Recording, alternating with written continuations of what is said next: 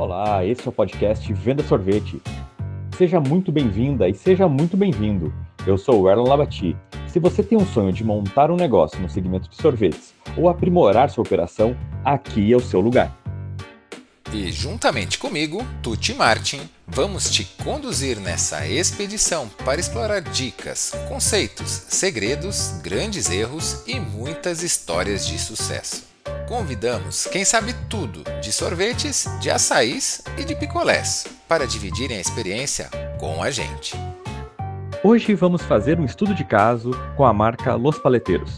Convidamos Jean Chu, um dos fundadores da empresa, para nos contar como eles lançaram essa categoria de produtos no Brasil, quais os desafios enfrentados e os planos para o futuro um episódio super aguardado pela nossa audiência. Eu acredito que muita gente, assim como eu, já passou horas produzindo ou vendendo paletas mexicanas. 2014, quando foi aquela febre, aquele boom, eu virei muitas madrugadas em volta da máquina, produzindo ali manualmente, artesanalmente cada uma. Tenho certeza que muitos aqui também fizeram isso. Então, vale a pena você escutar até o final e acompanhar essa super história do Jean e da marca Los Paleteiros. Jean, como surgiu a ideia e como foi o começo da Los Paleteiros? Bom, basicamente, a ideia da Los Paleteiros surgiu de uma vontade muito grande minha e do meu sócio Gilberto de montar uma empresa juntos. É, nós somos da área de tecnologia, na verdade, né? nós somos engenheiros de computação. A gente sempre quis montar uma empresa juntos, então naturalmente nossas primeiras ideias vieram na área de tecnologia. Mas em algum momento a gente pensou por que não pegar o conceito de inovação, de startups e aplicar isso numa área que estava precisando de inovação, uma área que estava parada no tempo. Nessa época a área de sorvete chamou nossa atenção a gente identificou algumas marcas de sorvete entrando com bastante sucesso no Brasil, né? tanto marcas nacionais como internacionais, e esse mercado chamou nossa atenção. A gente começou a estudar mais a fundo e o que a gente percebeu foi que aqui no Brasil existiam dois tipos de, de sorvetes: sorvetes caros e de qualidade e sorvetes baratos e de, e de baixa qualidade. Então o que a gente percebeu foi que aqui existia um mercado intermediário que ninguém estava prestando atenção. Ou seja, nós tentamos criar um novo tipo de sorvete com muita qualidade, mas a um preço acessível para todo mundo. Nós então começamos a, a buscar uma maneira de realmente criar um produto inovador para isso, muita fruta, com esses recheios cremosos que ficaram uma coisa muito característica né, das nossas paletas. E para mostrar com clareza para os nossos clientes que se tratava de um novo produto, né, de uma coisa diferente no mercado, a gente criou esse nome de paleta, né, criamos esse substantivo.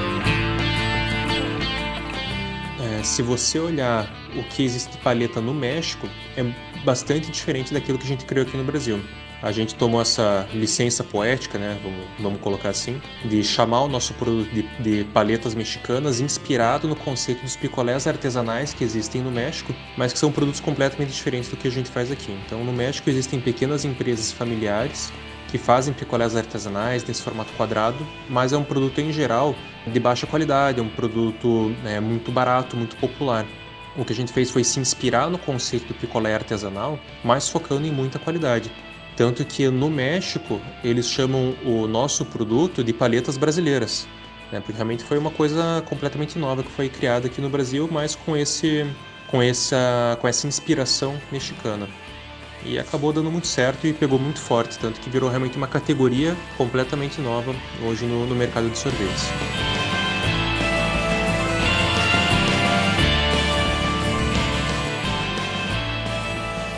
Outra dúvida da nossa audiência: como você conseguiu entrar em shopping centers? Como é esse tipo de negociação para negócios de pequeno porte? A Luz Paleteiros começou com uma loja de rua. E essa loja de rua, em Balneário Camboriú, fez muito sucesso. Então, começou realmente a receber pedidos de franquias pelo Brasil inteiro e inclusive convites de shoppings ao redor do Brasil. É, essa que é a vantagem de quando você tem uma operação que está tá no hype, né, tá chamando atenção. E você realmente é convidado a entrar nos shopping centers e foi isso que aconteceu com a gente. A nossa operação ela estava realmente num momento muito convidativo. Então, quando a gente chegava para entrar num shopping, ou o shopping já conhecia a gente, tínhamos as portas abertas para isso, ou então caso o shopping não conhecesse a nossa operação ainda, a gente já tinha outras referências de outros shoppings e outras grandes redes para mostrar, ó, a gente já está aqui, funciona, a negociação fluía razoavelmente bem. É, sempre foi muito importante também o papel do franqueado, né? O franqueado sendo uma pessoa local que conseguia estar tá dia a dia junto ao shopping center, analisando o fluxo, conversando com os executivos do shopping, tentando entender o melhor lugar para montar o ponto do quiosque sempre ajudava bastante. É claro que o know-how da franqueadora é importante para ajudar a orientar o franqueado de onde se encaixa melhor um quiosque, uma loja, mas estar no dia a dia, contando o fluxo de pessoas, olhando, entendendo a dinâmica da cidade, a dinâmica do shopping, faz muito sentido. Por isso, o franqueado para a gente sempre foi muito importante também na seleção do ponto no shopping. Muitas pessoas nos perguntam sobre quiosque. Qual a sua opinião sobre esse formato de negócio? O modelo de quiosque ele traz várias vantagens e algumas desvantagens frente ao modelo de loja. Por que, que para a gente foi muito interessante focar bastante no modelo de quiosque? O nosso produto é um produto de impulso, então ao se focar nos quiosques que ficam em corredores, a gente conseguia estar tá com o mesmo tráfego de pessoas das lojas, mas a um custo de ocupação mais barato, porque o aluguel do quiosque tem que ser mais barato do que o aluguel da loja e nós não precisávamos de tanto espaço de estoque como uma loja de vestuário, por exemplo. No modelo da Luz Paleteiros, com apenas alguns freezers, a gente conseguia ter uma operação completa. Então, o que, que a loja tinha de vantagem frente ao quiosque? As únicas vantagens que a loja tinha frente ao quiosque é que a loja conseguia ter uma imersão de experiência mais completa do que o quiosque, né, trazendo uma experiência de consumo mais rica para os nossos clientes. E tem uma questão jurídica também. Quando você está dentro de um shopping, contrato de aluguel da loja traz muito mais seguranças do que o contrato de aluguel do quiosque. Num quiosque você pode basicamente ser despejado a qualquer momento com um aviso prévio de 30 dias. Esse é o normal de um contrato de quiosque no shopping. Nas lojas é diferente. Na loja você tem muito mais segurança jurídica para realmente conseguir se manter é, na loja, mesmo que o shopping queira te tirar de lá porque quer fazer uma mudança de mix ou coisa do tipo.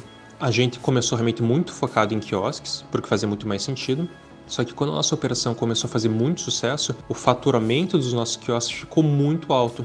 E isso chamou a atenção dos shoppings e eles começaram a forçar os nossos franqueados a migrar para lojas, dizendo: ó, oh, é, franqueado, se você não migrar para uma loja, a gente vai botar um concorrente no teu lugar, a gente vai encerrar o teu contrato de quiosque e botar um concorrente numa loja. Então, por mais que o modelo de quiosque tenha muitas vantagens, tem também essas desvantagens de você poder acabar sofrendo esse tipo de, de pressão do shopping center caso você venha ter um sucesso maior do que o esperado.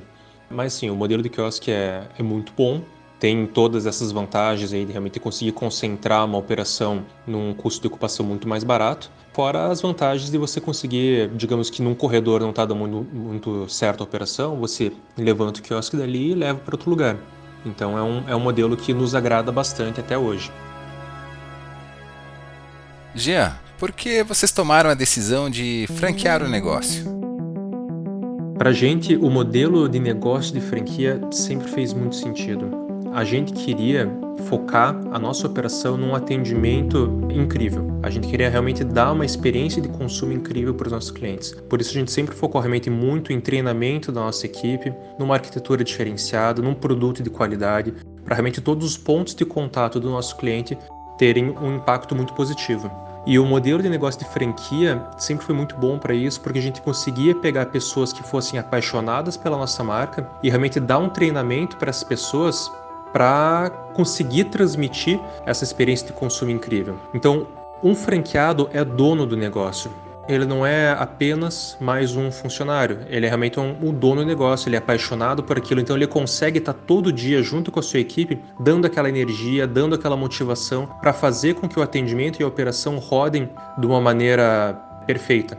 Então isso que foi o que sempre nos agradou muito no modelo de franquia. Por isso a Luz Parteiros sempre foi muito conhecida pelo seu atendimento diferenciado, pelo seu atendimento simpático, né, ter aquele, aquele sorriso na voz sempre que a gente fala com os clientes. E isso fez muita diferença na consolidação da nossa marca quando a gente estava realmente criando esse mercado.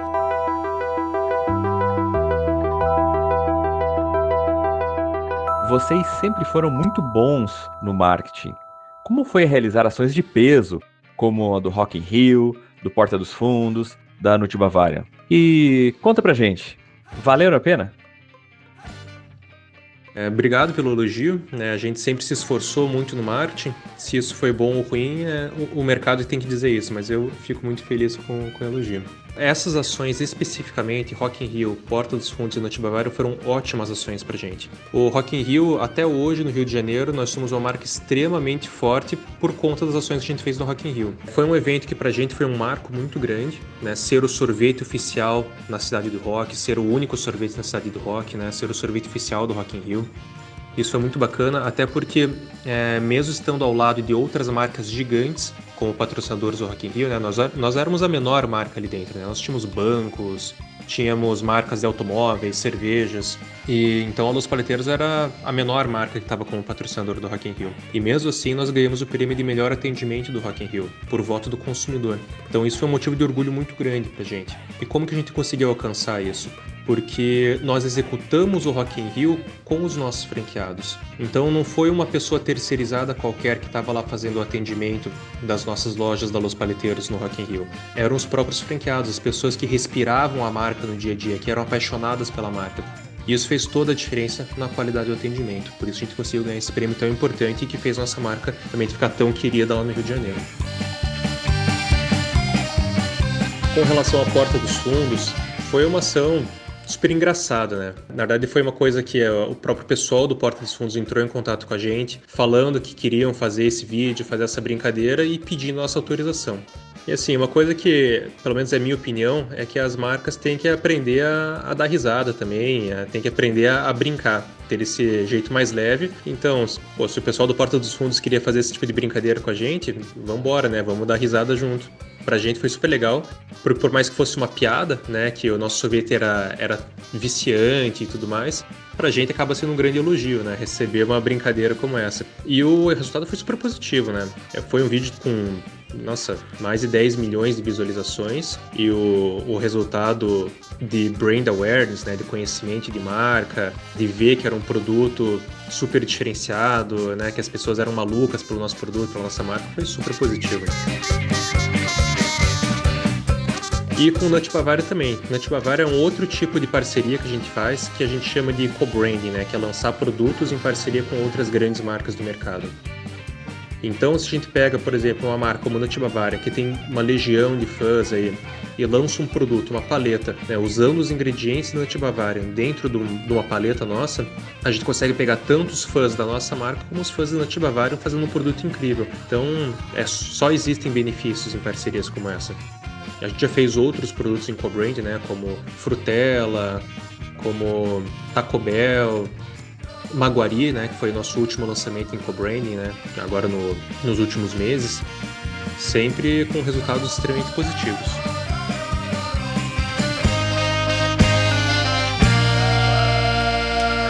Aqui no podcast, nós falamos que o grande desafio de uma sorveteria ou açaiteria é conseguir vender bem para podermos lucrar e manter a qualidade.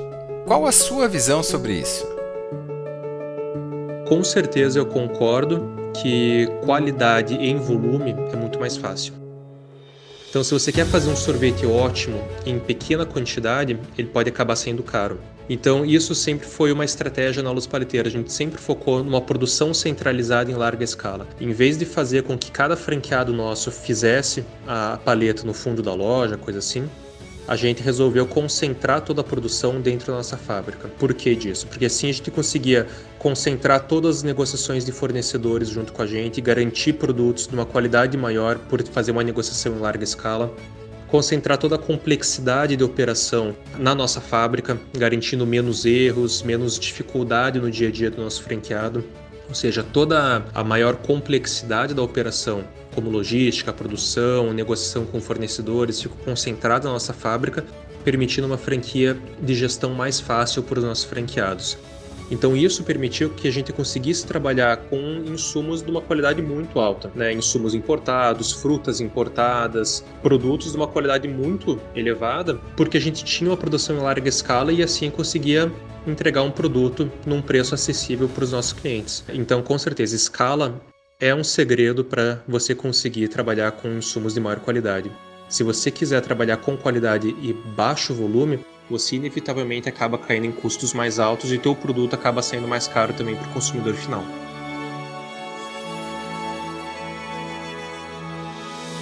Que erros ou tomadas de decisão você se arrepende de ter cometido e que podem servir de alerta para os nossos ouvintes também não cometerem estes mesmos erros? Olha, arrependimento, eu tendo a ter uma, uma opinião de que eu não me arrependo de nada, né? É aquela frase famosa do, do Mandela, né? De que eu, eu nunca perco, ou eu ganho ou eu aprendo. Né? Então eu sempre tento levar a vida dessa maneira, levando os aprendizados e não levando os arrependimentos. Mas com certeza houveram muitas lições nessa trajetória da Luz Paleteiros. Eu diria que talvez a principal delas que eu tento sempre trazer como reflexão nos meus negócios é de encarar a verdade nua e crua o mais rápido possível. A gente tem uma tendência de se apaixonar pelo nosso negócio, se apaixonar pela solução do problema que a gente está trazendo. E por mais que as coisas estejam dando certo, tem que tentar enxergar mais passos adiante. Ver se tem realmente uma, uma tempestade vindo, uma nuvem negra vindo, né? alguma dificuldade vindo que possa colocar o seu negócio em risco e tentar se movimentar o mais rápido possível para se adequar a isso. Então, quando a gente começou a ser copiado, né, a Luz Paleteiros teve uma onda de cópias muito grande. Uh, o nosso modelo de negócio fez muito sucesso, né? 2013, 14. Quando chegou em 2015, a gente começou a receber uma onda massiva de cópias. Em 2015, a gente chegou a mapear mais de 2 mil cópias da Luz Paleteiros. É um movimento que talvez se a gente tivesse enxergado um pouco mais cedo, quando as primeiras cópias começaram a surgir, talvez a gente pudesse ter feito algum tipo de estratégia diferente. Ou seja, talvez esse problema que começou pequeno, a gente pudesse ter tomado ações mais rápido para conseguir ficar mais preparado quando chegar as duas mil cópias. O fato é que, quando chegar as duas mil cópias, a gente percebeu que problemas aconteceriam. E aí a gente realmente começou a tomar uma série de, de medidas, né? mudanças de estratégias de canais, estratégias de marca, lançamento de outros produtos, porque a gente percebeu que esse problema, que já era uma realidade, poderia se transformar em um problema muito maior. E de fato isso aconteceu. É, nós tivemos aí uma crise gigantesca no Brasil, que aliada a essas mais de duas mil cópias fizeram com que o nosso modelo de negócio recebesse um chacoalhão. Felizmente a gente tinha aprendido essa lição, né? nós estávamos preparados para isso e a gente conseguiu fazer as mudanças no nosso modelo de negócio necessárias para fazer com que a nossa empresa continuasse firme e forte.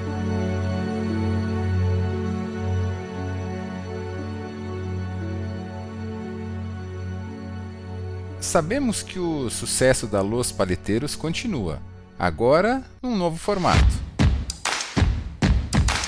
É fácil entrar num restaurante, lanchonete ou padaria e encontrar um freezer de vocês. Como foi esta mudança de modelo de negócio e quais os principais aprendizados gerados com isso? Essa foi uma das grandes mudanças do nosso modelo de negócio. Quando a gente percebeu que realmente cópias, crise e tudo mais iam colocar o nosso modelo de negócio em risco, a gente começou a experimentar vários outros modelos de negócio, como food trucks, delivery, distribuição, exportação. E a distribuição de freezers foi um dos modelos de negócio que se apresentou com maior sucesso para a gente. E foi onde a gente começou a pisar mais no acelerador. Então hoje a Los Paleteiros tá, tem mais de 2 mil pontos de venda pelo Brasil, né? e isso concentrado em Santa Catarina, Paraná, São Paulo e Rio de Janeiro, principalmente. O que a gente percebeu foi que o nosso produto era um produto de impulso, então por mais que as pessoas não estivessem mais tão dispostas a ir até o shopping só para consumir o nosso produto, se elas encontravam o nosso produto no caminho de casa ou no caminho do trabalho, elas consumiam. Então o que a gente fez foi começar a estar o mais disponível possível para os nossos clientes, espalhando freezers da Los Paleteiros em vários pontos de conveniência, como panificadoras, lanchonetes, restaurantes, etc. E isso tem dado muito certo e cada vez mais certo. Alguns aprendizados que a gente já teve nisso foi, com certeza, questão de ajuste de mix de produto, de precificação. Não é todo ponto comercial que vai ter o mesmo mix de produto para trabalhar, né? Alguns têm um, um, apelo um pouco mais popular, outros têm um apelo um pouco mais premium. Então a gente é, construiu um mix de produto que a gente consegue direcionar um pouquinho melhor para cada perfil de loja que trabalha com o nosso freezer. Ah, toda a questão de suporte para os clientes a gente teve que alterar. Para isso a gente já tinha algum know-how de suporte aos franqueados, né, que a gente conseguiu se inspirar para dar um bom nível de serviço de atendimento para os nossos clientes de freezer também. Então, foram uma série de adaptações que a gente teve que fazer para conseguir ter sucesso nesse novo canal. Mas felizmente tem dado muito certo. Ah, nós transformamos alguns dos nossos franqueados em franqueados distribuidores também para permitir que os nossos parceiros comerciais, né, os nossos franqueados tivessem acesso a esse canal de distribuição também. Então, foram várias adaptações no negócio para fazer com que fosse um canal de sucesso. Esse conteúdo pode ajudar muito todo mundo que tem uma sorveteria ou que quer abrir um negócio no segmento de sorvetes, que seria um desperdício, né? Você não indicar, você não compartilhar com seus amigos que possam ter interesse nesse mercado, que querem melhorar a sua sorveteria ou que querem abrir a sua sorveteria. Então, por favor, compartilha, manda essa dica que com certeza eles vão te agradecer.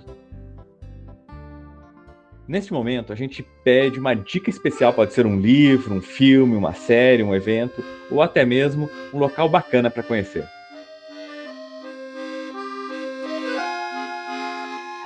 Olha, que me vem na cabeça aqui agora como um grande filme de inspiração para alguém da área de sorvetes, talvez seja o filme Fome de Poder né, que conta um pouco da história da, da criação do McDonald's. É um filme que eu gosto bastante porque ele aborda muitas questões de preocupações com atendimento, com planejamento, com marca, com produção, principalmente empresários de sorvete que vão trabalhar com fábrica, com linha de produção.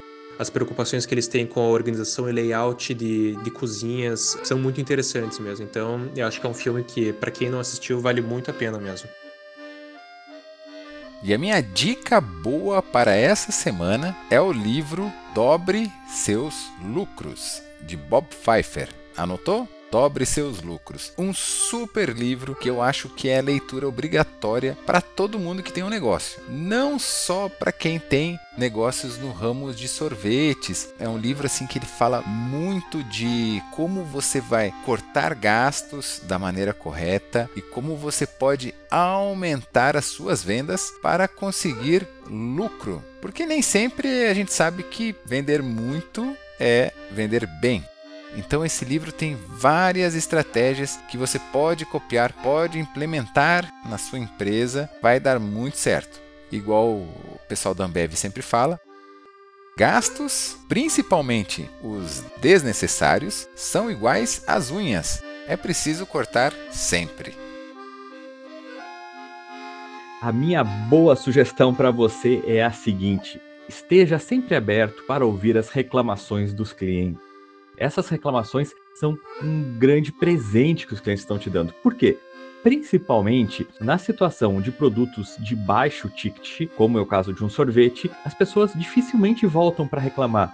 Só simplesmente fica insatisfeita, não gosta e não volta. Só que quando alguém volta e reclama, você está sabendo que você pode melhorar, você está percebendo o que você está fazendo de errado, o que, que a tua equipe está errando. Então, eu vejo depois muitas empresas gastando com pesquisas com os clientes, usando ferramentas de pesquisa de satisfação, cliente oculto. São todas ótimas estratégias. Só que antes de fazer isso, esteja aberto às reclamações, escute, esteja atento e realmente receba isso como um presente e não como um problema. Vamos assim melhorando cada vez mais a qualidade do seu sorvete e a qualidade do seu atendimento. Agradeço imensamente você, Jean, por dividir aqui abertamente o seu conhecimento com a gente, com os nossos ouvintes, e desejo assim do fundo do coração que vocês tenham cada vez mais sucesso. Fique à vontade para deixar um recado final para a nossa audiência.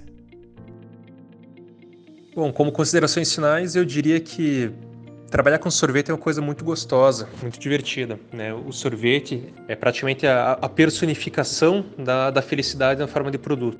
Então a gente realmente entrega a felicidade para as pessoas. E isso é muito gostoso de trabalhar, é muito leve trabalhar com sorvete. Mas com certeza é um mercado que tem uma série de desafios. Nós temos uma das logísticas mais complexas que existe, né, que é a logística de, de ultracongelados, nosso produto é extremamente sensível. É um mercado desafiador, existem muitos concorrentes, né? toda cidade no Brasil praticamente, é, eu acredito que tem alguma sorveteria. Então, é um mercado concorrido. Mas fazendo um bom trabalho e tendo uma boa dose de sorte aí, fazendo o dever de casa bem feito, com certeza dá para ter muito sucesso nesse mercado e é muito divertido trabalhar com isso. Então, se você está realmente é, pensando em entrar no mercado de sorvetes, estude as opções do mercado, estude quais marcas, quais parceiros você pode se aliar para realmente ter sucesso, né, para conseguir desviar dos obstáculos no caminho. Siga em frente, acredite no teu sonho, mas faça isso com cautela e com planejamento, que tudo pode dar muito certo. Beleza? Um abraço. Quero te agradecer, Jean, pela disponibilidade, pela transparência das informações, das histórias, de tudo que você aqui colocou pra gente, foi muito rico, muito valioso. É um dos empresários aí que eu mais admiro nesse mercado, né? Já temos uma amizade de longa data e é um prazer enorme recebê-lo aqui no nosso podcast Venda Sorvete. E se você quer mandar aqui suas perguntas, indicar nomes para serem entrevistados, entra em contato com a gente através do Insta, Venda Sorvete. A gente sempre acompanha e também publica conteúdos interessantes lá. Te vejo no próximo episódio. Fiquem com Deus. Até mais!